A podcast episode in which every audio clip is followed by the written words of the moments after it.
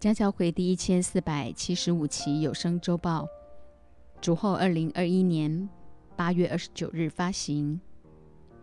本周灵粮主题：末世警钟，犹大叔，关乎永恒那要命的嘱咐和提醒。曾英清牧师，Ark，一庭分享。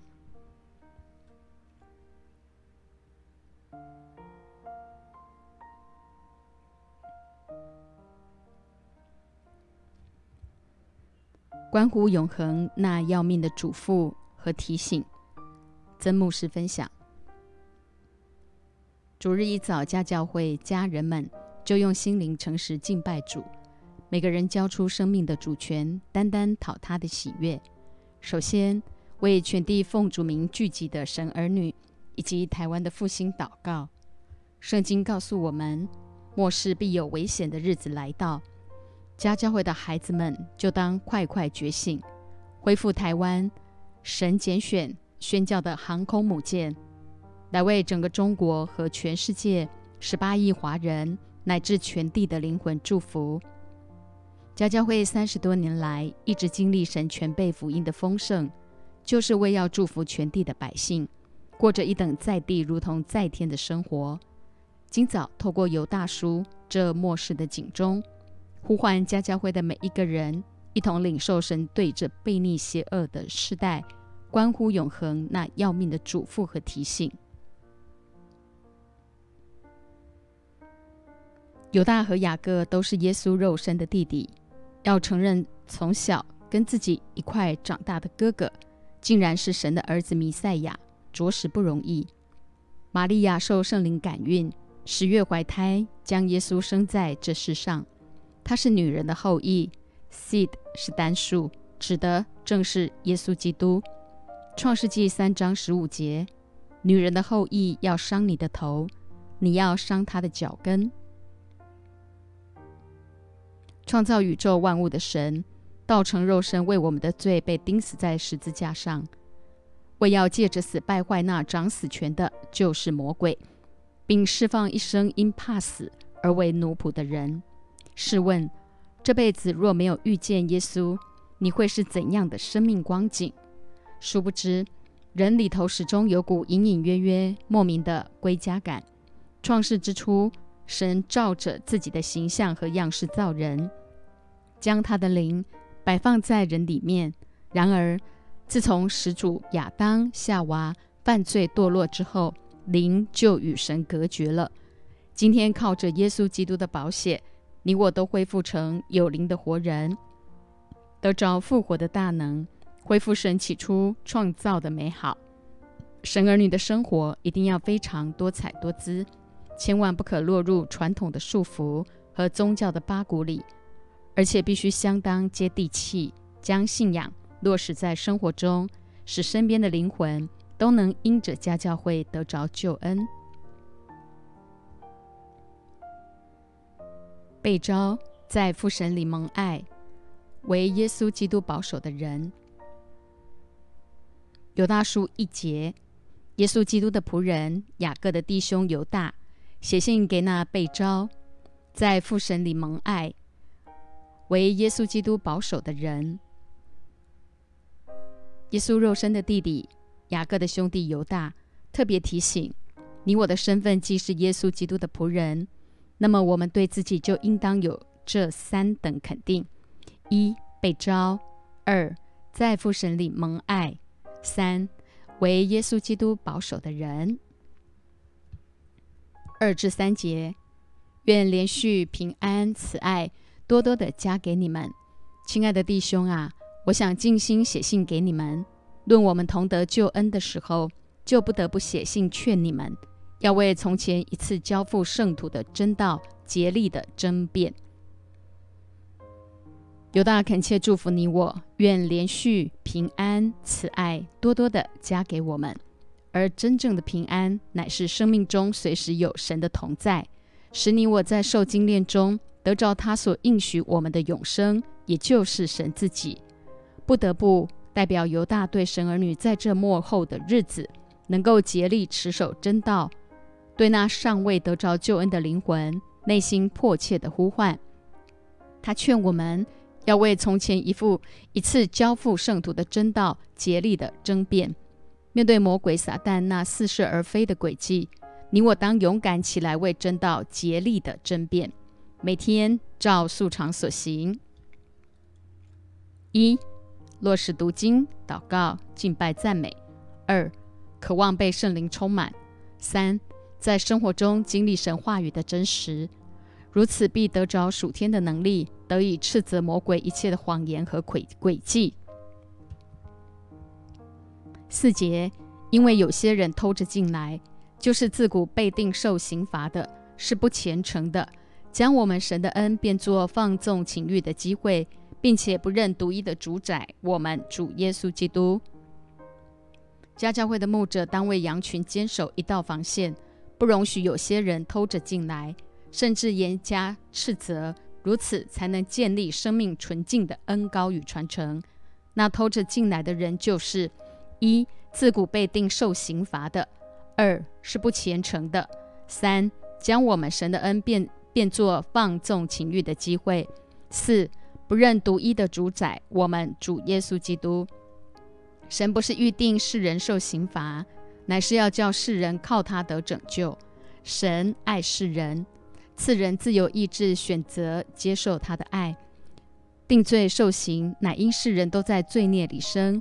一生贪图满足自己的私欲，将神的恩变作放纵情欲的机会。生命里头那不幸的恶心，自然抵挡神的救恩。甚至有些信主多年的基督徒，仍然成天只想从他的好处的，这跟拜妈祖基本上没什么两样。徒有敬虔的外貌，却背了敬虔的实意，不认独一的主宰我们主耶稣基督。五至十节。从前主救了他的百姓出埃及地，后来就把那些不幸的灭绝了。这一切的事，你们虽然都知道，我仍要，我却仍要提醒你们。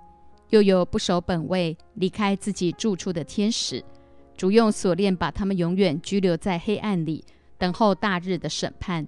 又如索多玛、俄摩拉和周围城邑的人，也照他们一味的行淫，随从逆性的情欲。就受永火的刑罚作为见解。这些做梦的人也像他们污秽身体、轻慢主治的、毁谤在尊位的天使长米迦勒为摩西的尸首与魔鬼争辩的时候，尚且不敢用毁谤的话责备他，只说主责备你吧。但这些人毁谤他们所不知道的，他们本性所知道的事，与那些没有灵性的畜类一样。在这些事上，竟败坏了自己。你们虽然都知道，我却仍要提醒你们：乃因人相当健忘，需要时刻反省、被提醒。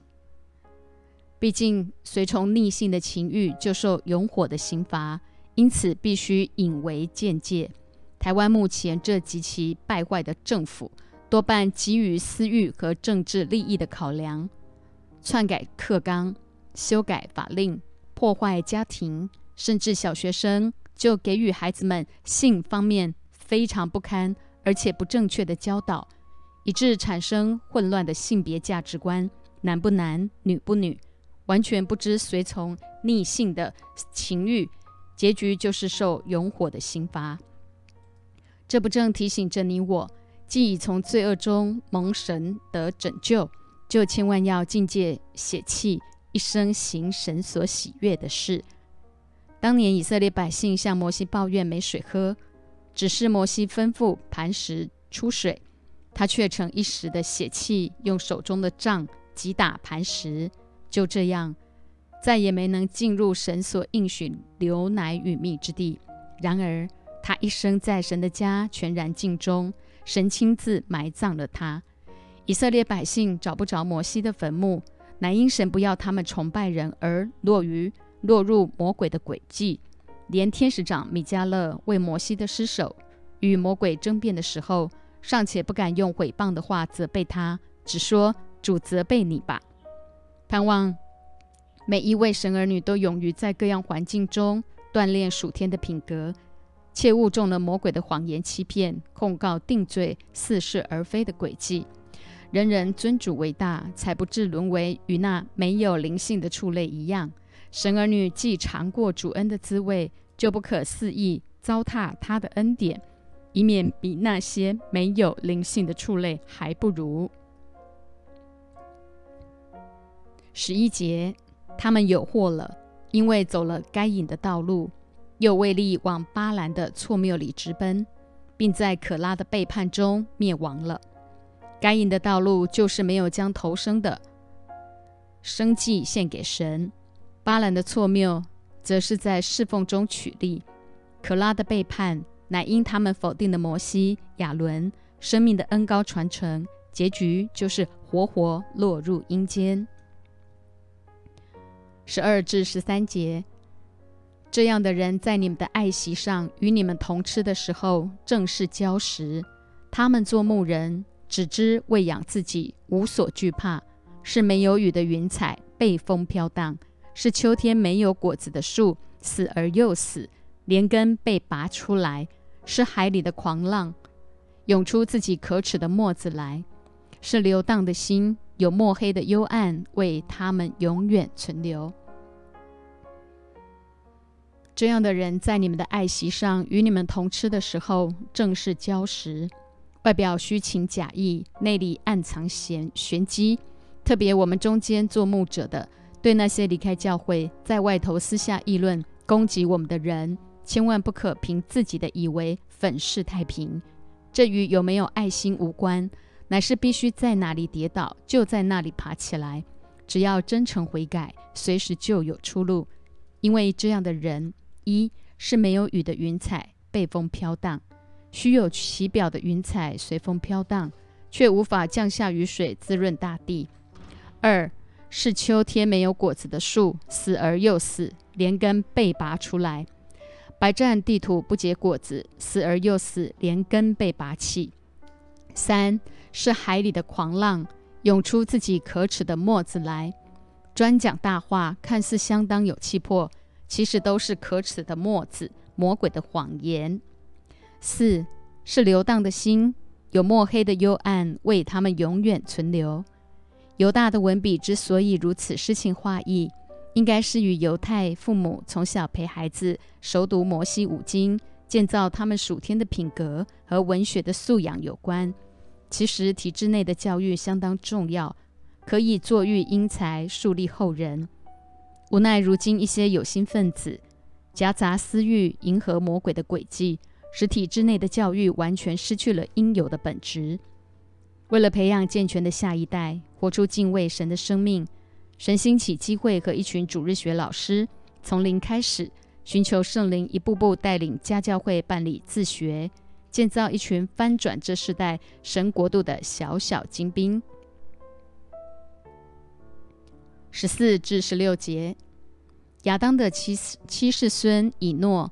曾预言这些人说：“看哪，主带着他的千万圣者降临，要在众人身上行审判，证实那一切不敬虔的人所妄行一切不敬虔的事，又证实不敬虔之罪人所说顶撞他的刚愎话。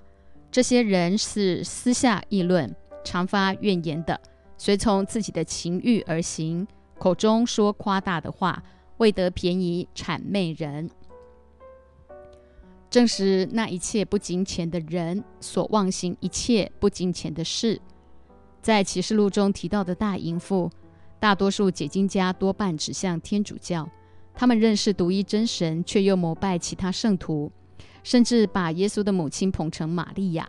说穿了，凡在神以外寻找其他满足的，都是淫妇。世上所有的人本宗教都是人找神，为要满足自己的私欲。基督信仰则是神找人，乃生命的回归和关系的恢复。人子来为要寻找拯救他失丧的孩子。人间所有的情爱，包括肉体的情欲、伦理的亲情、情义的相挺，都相当现实且注定失败。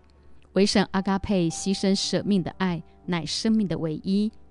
亚当的七世孙以诺不沾染世俗，一生分别为圣。与神同行三百年，并且生儿养女，这提醒我们，在执着于神所托付的同时，更不可忘了将与神同行的敬虔生命必须落实在生活中，在别人的需要上看见自己的责任。而所谓不敬虔之人所妄行一切不敬虔的事，包括一私下议论，二常发怨言，三随从自己的情欲而行，四口中说夸大的话。五为得便宜谄媚人，家教会的孩子们都当境界私下议论，虽遭逢环境也不发怨言。既知道情欲与圣灵相争，就当倚靠圣灵，不随从自己的情欲而行。过去我们中间也不乏有口中说夸大话的人，因对付不了老我，愤而离去。有些甚至为了得便宜，竟私自谄媚人。最近牧师常向主求能够活久一点，因为家教会实在太美了，期盼能与弟兄姐妹更多见证上帝的荣耀，一同完成神的托付。几天前，卢波波因为尿道感染发高烧，引起败血症，紧急送入仁爱医院加护病房治疗。家教会海内外弟兄姐妹超过三百人次猛烈同心的祈祷。深信耶和华神必成全关乎卢波波勇士的命定和计划，经历神医治的大能，继续成为家教会弟兄姐妹的祝福。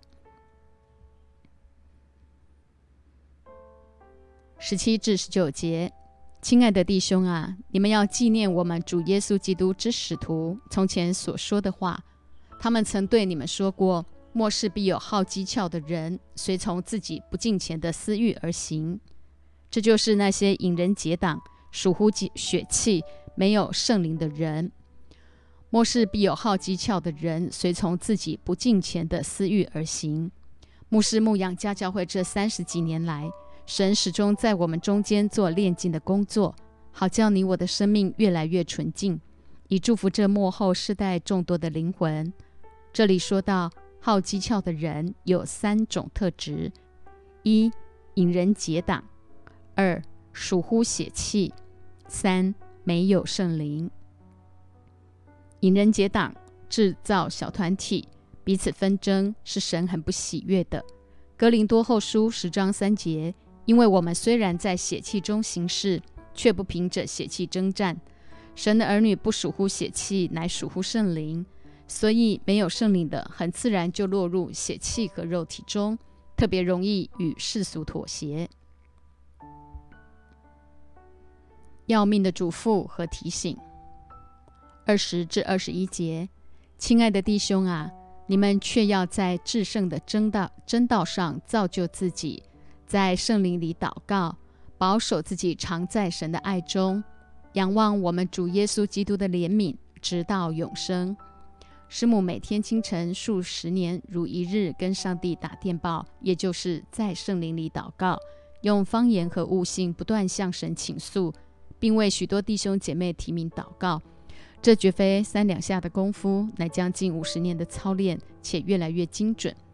一要在至圣的真道上造就自己；二在圣灵里祷告；三保守自己常在神的爱中；四仰望我们主耶稣基督的怜悯，直到永生。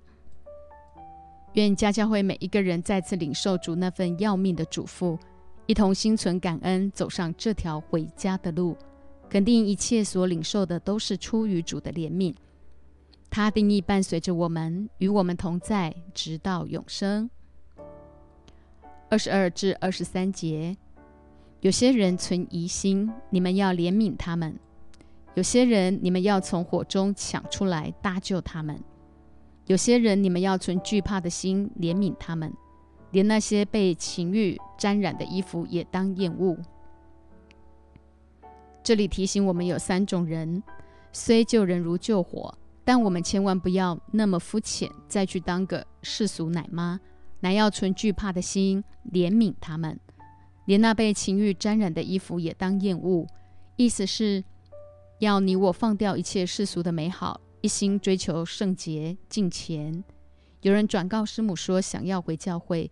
其实谁都有过错，但只要在众人面前认罪悔改，重新来过就好了，何须转达？前后将近一一千五百年，神借着他的灵，在每个撰写圣经的人身上写明他的心意。若非圣灵的工作，摩西三千五百年前的人怎能写出上帝起初创造的事？没有圣灵的感动，是万万不能。我们从民数记和生命记所记载的事迹，关乎摩西的一段话，能更清楚了解犹太书所提及的背景。吩咐磐石发出水来。民数记二十章六至八节。摩西、亚伦离开会众，到会幕门口，俯伏在地。耶和华的荣光向他们显现。耶和华小谕摩西说：“你拿着杖去，和你哥哥亚伦招聚会众，在他们眼前吩咐磐石发出水来，水就从磐石流出，给会众和他们的牲畜吃喝。”耶和华小谕摩西，清楚地告诉他，要拿着杖。和亚伦招聚会众，在他眼前吩咐磐石发出水来，水就从磐石流出来给会众和牲畜喝。但他因受不了以色列百姓屡发怨言，于是没有照神所吩咐的，就用杖击打磐石。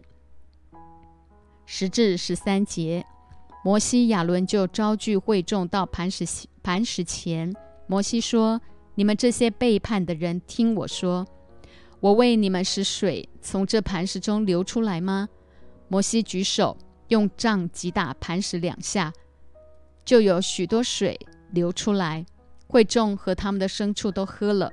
耶和华对摩西、亚伦说：“因为你们不信我，不在以色列人眼前尊我为圣，所以你们必不得领这会众进我赐给他们的地去。这水名叫米利巴水。”米利巴就是争闹的意思，因以色列人向耶和华争闹，耶和华就在他们面前显为圣。虽然也从磐石流出水来，但结局竟是功亏一篑。摩西因此不得进入神所应许的迦南美地。眼睛看见了，却不得过到那里去。生命记三十四章一至四节：摩西从摩崖平原登尼波山，上了那与耶利哥相对的毗斯加山顶。耶和华把基列全地直到但、拿弗他利全地、以法莲、马拿西的地、犹大全地直到西海、南地和棕树城、耶利哥的平原直到索尔，都指给他看。耶和华对他说。这就是我向亚伯拉罕、以撒、雅各启示应许之地，说：“我必将这地赐给你的后裔。”现在我使你眼睛看见了，你却不得过到那里去。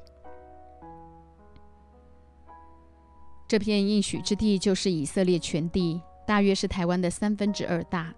虽然摩西已经一百二十岁，年事已高，进入迦南地仍是他的心愿。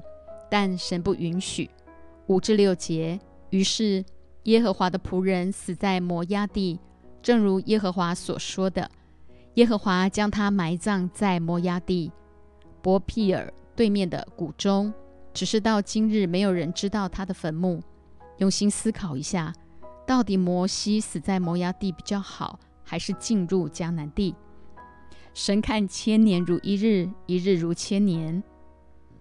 他看一切事物比谁都清楚。为什么没有人知道摩西的坟墓在哪？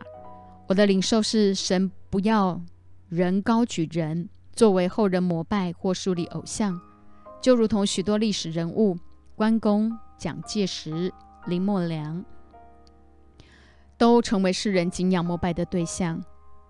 七节，摩西死的时候年一百二十岁，眼目没有昏花，精神没有衰败。也就是没有老欢灯，不好沟通的窘况。八节，以色列人在摩押平原为摩西哀哭了三十日，为摩西居丧哀哭的日子就满了。以色列的习俗为死人哀哭三十天。九节，嫩的儿子约书亚，因为摩西曾按手在他头上，就被智慧的灵充满，以色列人便听从他，照着耶和华吩咐摩西的行了。因此，为人按手绝不可轻率。神会借着按手，将信心、爱心、盼望的恩高传承下去。十节以后，以色列中再没有兴起先知像摩西的，他是耶和华面对面所认识的。摩西在圣经中有极高的地位。新约福音书中，彼得也跟着耶稣上了变帽山，看见耶稣和摩西、以利亚一起谈论，所以想要为他们搭三座棚，将耶稣和摩西、以利亚并列。除了主耶稣以外，一个代表律法，一个代表能力。然而神却让彼得终究只见一人耶稣，他是耶和华面对面所认识的。这句话我相当喜欢，所以。你我一定要渴慕与主面对面。十一节，耶和华打发他在埃及地向法老和他一切臣仆，并他的全地行各样神机奇事，又在以色列众人眼前显大能的手，行一切大而可畏的事。透过民数记、生命记的两段经文，让我们可以透彻犹大叔所说的天使米迦勒与魔鬼。为摩西的尸首争辩，原来二者仇敌很喜欢在人心中设立偶像，取代上帝。末了的祝福，犹大书二十四至二十五节。那能保守你们不失脚，叫你们无瑕无疵，欢欢喜喜站在他荣耀之前的我们救主独一的神，愿荣耀、威严、能力、权柄。因我们的主耶稣基督归于他，从万古之前，并现今，直到永永远远。阿门。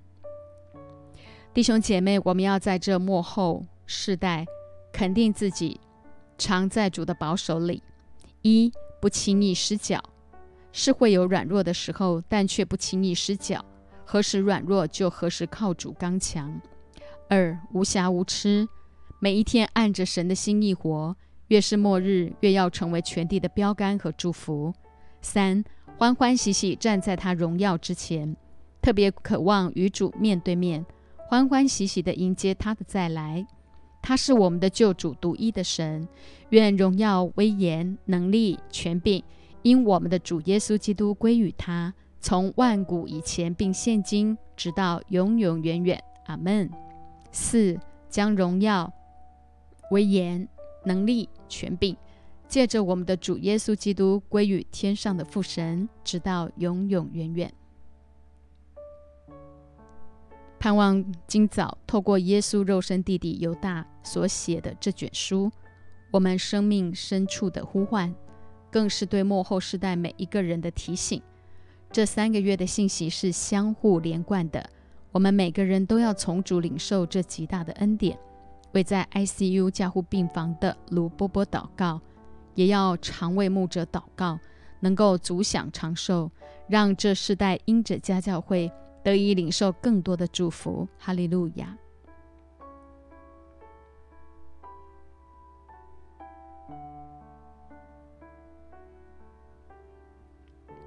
恩典之路，张祥德 Ark 分享。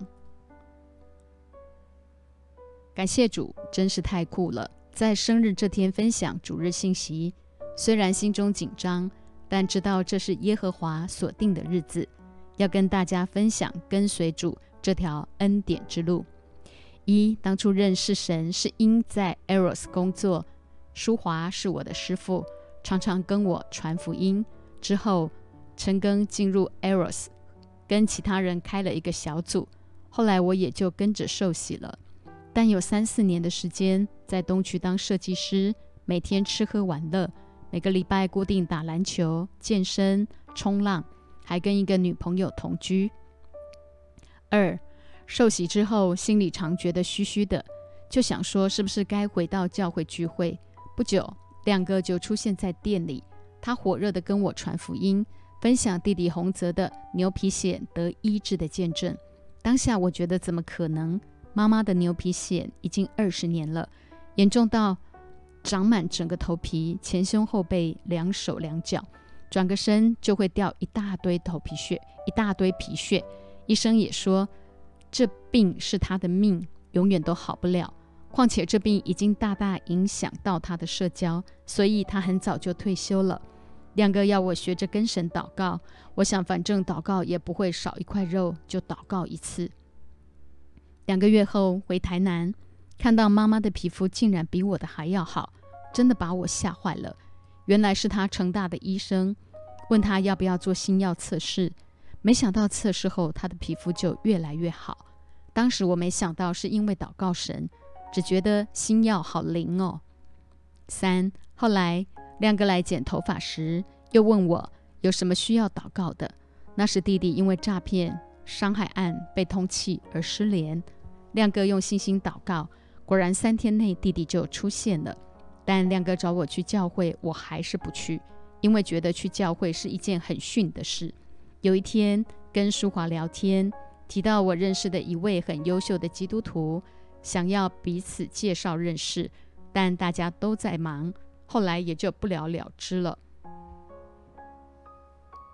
四过不久，知道陈庚在家乐福剪头发，我去找他聊天，没想到他已经跟淑华在一起，而且还在亮哥的牧养下。当时我觉得真是太巧了吧，正好那时要找房子，陈庚就邀请我到家教会，并且一起共同生活。虽然刚开始不是很投入，但在家教会待久了，猪都可以变成猪精。进入家教会四年来，我总算有一些纯正话语的规模可以跟家人分享，跟客人分享，也可以为他们祷告。过程中经历许多神迹，包括 Jeff 也是我传福音所结的果子，还有一些忧郁症的人也得了医治。第五，后来我祷告神。想换大一点的房间，黄大哥就把一房一厅一卫的房子用八千元的低价租给了我。我哥哥遗传妈妈的牛皮癣，如果吃新药要花五十几万，而且参加新药测试标准，患处必须有十个手掌大的面积。那时他才四五个手掌大，只好一直养病，养到整脸都是，根本无法好好工作，所以一段时间都待在家。弟弟不务正业，哥哥在家养病。那段时间，家里的房贷开销都是我在付出，心里也很烦躁，心想这样的日子到底还要搞多久？于是我认真屈膝跪拜，痛哭流涕的祷告。一个礼拜之后，我哥就接到电话说，他顺利递补上，可以测试新药，皮肤也就好了，可以顺利去工作。六。妈妈原本是灵媒，从小就不时看到有灵要上她身，一些婆婆妈妈都会去找她问卜、问卦。我就问妈妈说：“你相信上帝吗？”她说：“我相信。”我说：“为什么？”原来他在二十三岁的时候，在园林租的一间老房子，阁楼上堆满杂物，爸爸跑船不在，晚上会听到楼梯上有清楚的脚步声。一个礼拜下来，他受不了。于是去找爷爷，爷爷是天主教徒，就帮他祷告。祷告完后，给他一个十字架，说挂床头就不会有事，耶稣会保佑。果然，我妈一挂上十字架，就再也没有听过脚步声。但她还是继续当她的灵媒。由于住在台南，我没办法牧养到她，于是祷告，希望有台南的天使出现。没想到，一个十年没有联络的朋友。透过 FB 找上我，我就把妈妈交给他。后来他也受洗了。七，感谢主，在家教会看到一对对夫妻幸福美满，于是也想要有一个自己的家。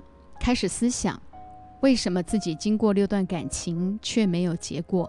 后来想到自己是一个懒得沟通，也很容易不耐烦的人，深知自己必须要有所改变和调整。另一半才会出现。祷告之后，佳瑜就出现了。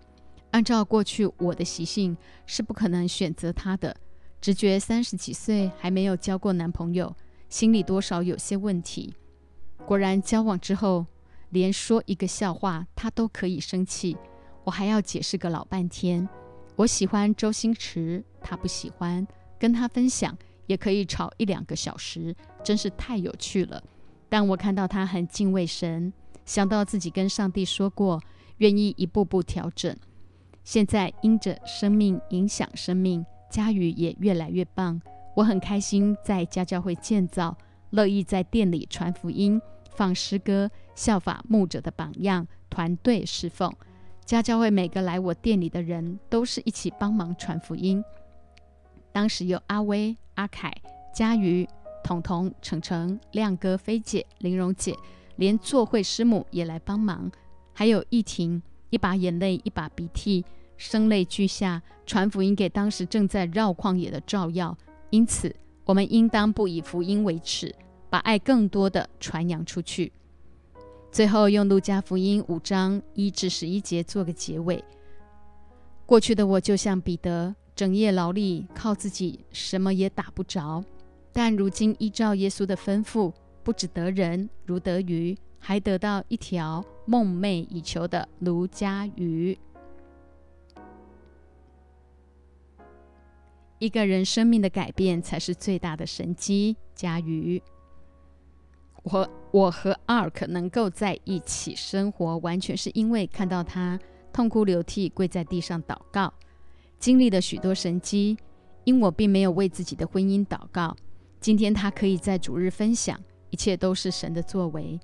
我们交往的过程很像一面照妖镜，过去以为自己总是对的。后来才发现，原来需要改变的是自己。当我们都愿意顺服神，让神在我们身上做事，圣灵成为我们生命的中保，Ark 于是不再像过去常常不耐烦，并且主动跟我恢复关系，印证一个人生命的改变才是最大的神机。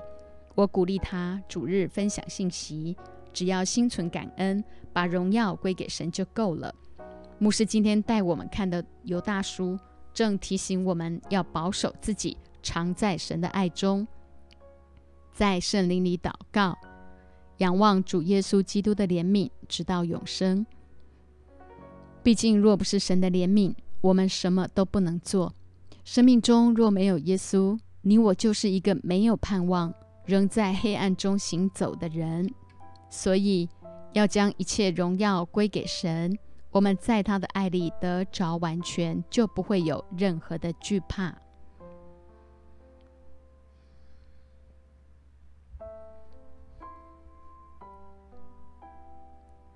让圣灵照明我们心中的眼睛，知道他的恩招、基业和能力。一婷分享，感谢主，今天也是带我来家教会的雅蒂外婆的生日。早上牧师分享信息时，我就相当兴奋，因为牧师每次的分享对我都是一种生命的提升。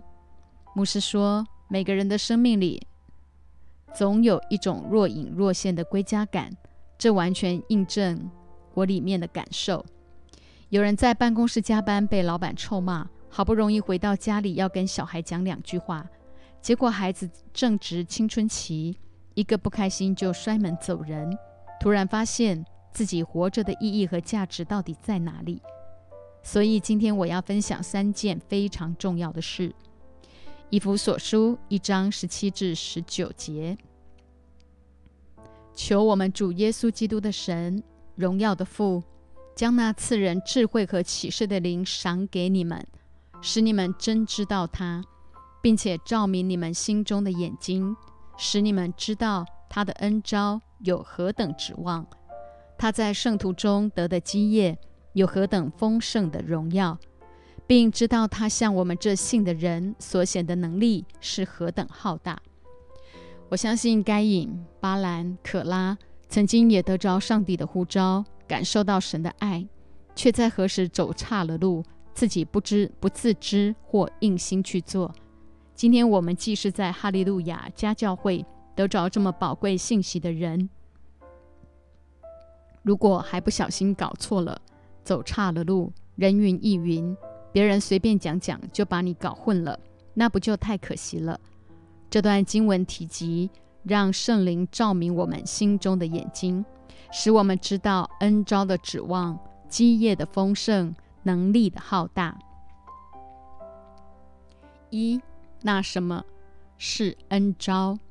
简单来说，就是搞清楚谁是你老大，谁是老大就听谁的。两个学亲意见不合时听谁的？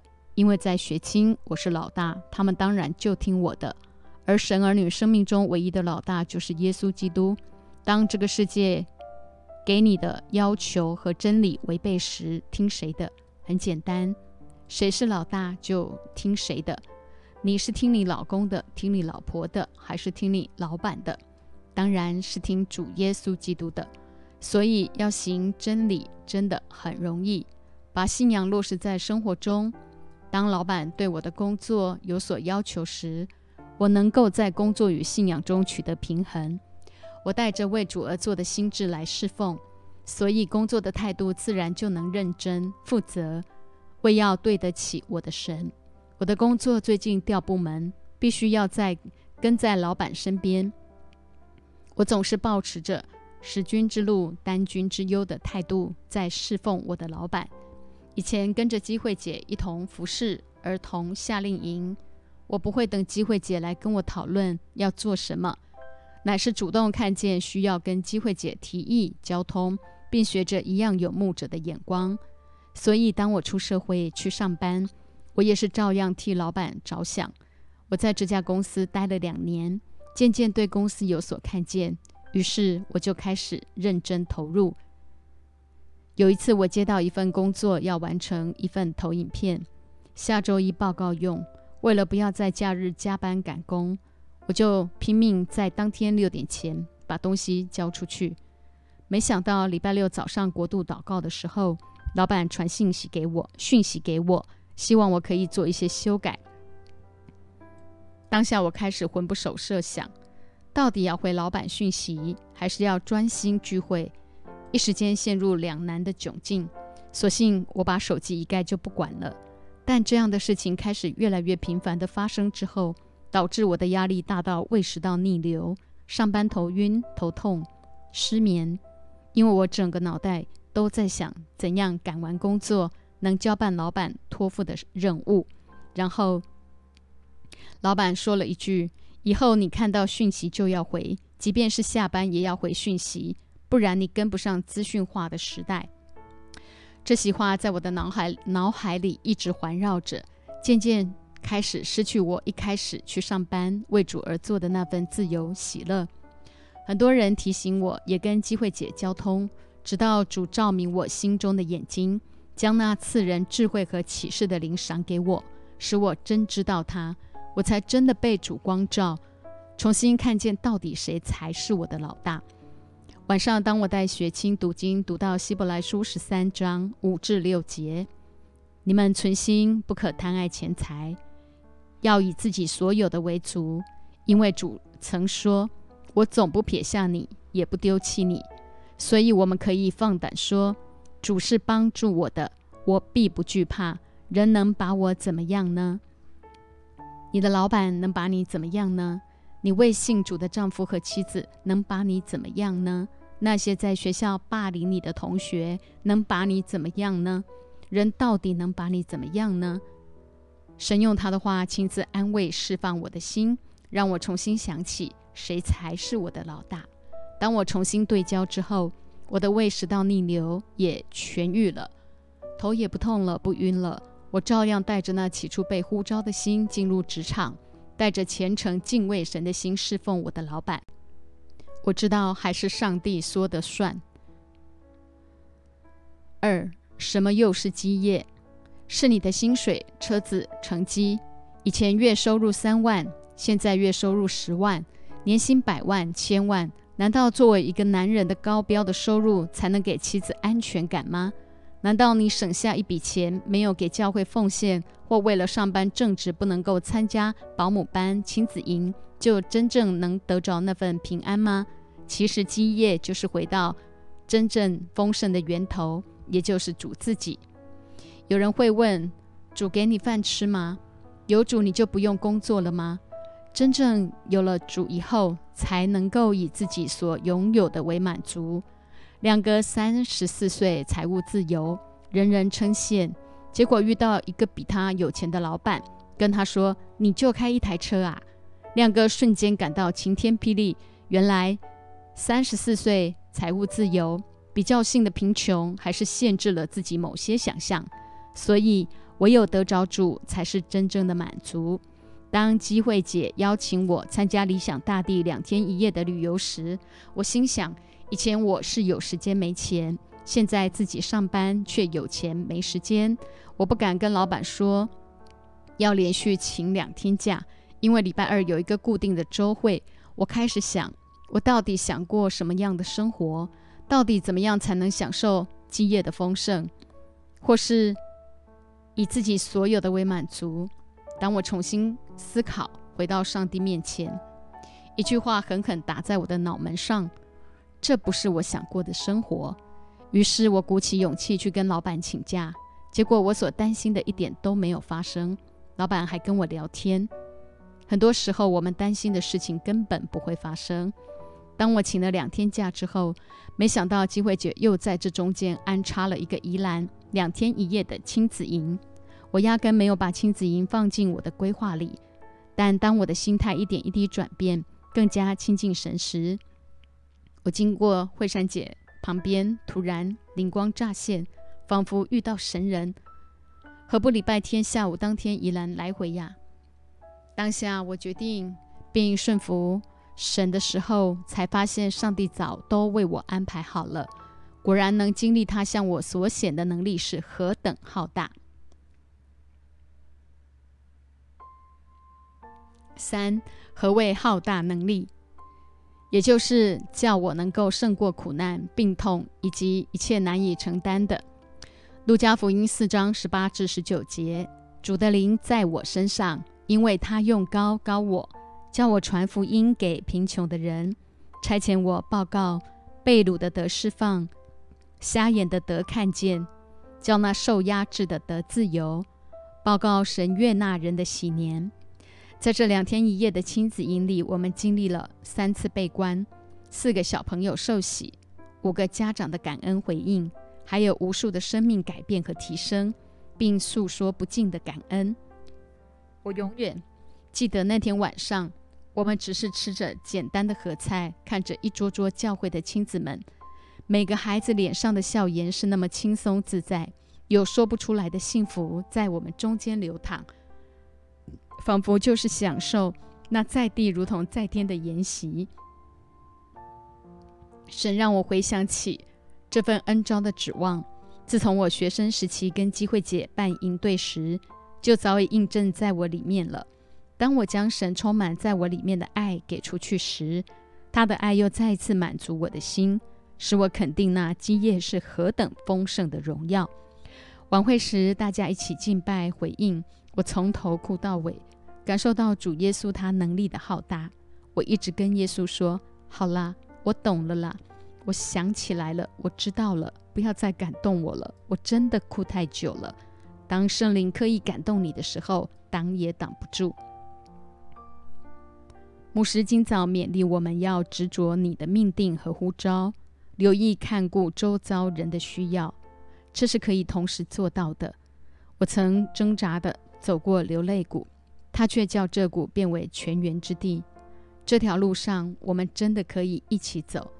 做父母要承担家里的家计，还可能必须担待职场的大树，同时要责备劝勉像父亲，温柔如样像母亲，真的非常辛苦。但千万不可忘记他恩招的指望、基业的丰盛、能力的浩大，完成神放在我们生命中的命定。和计划的同时，仍然可以随意随时留意看顾供应周遭所有人的需要。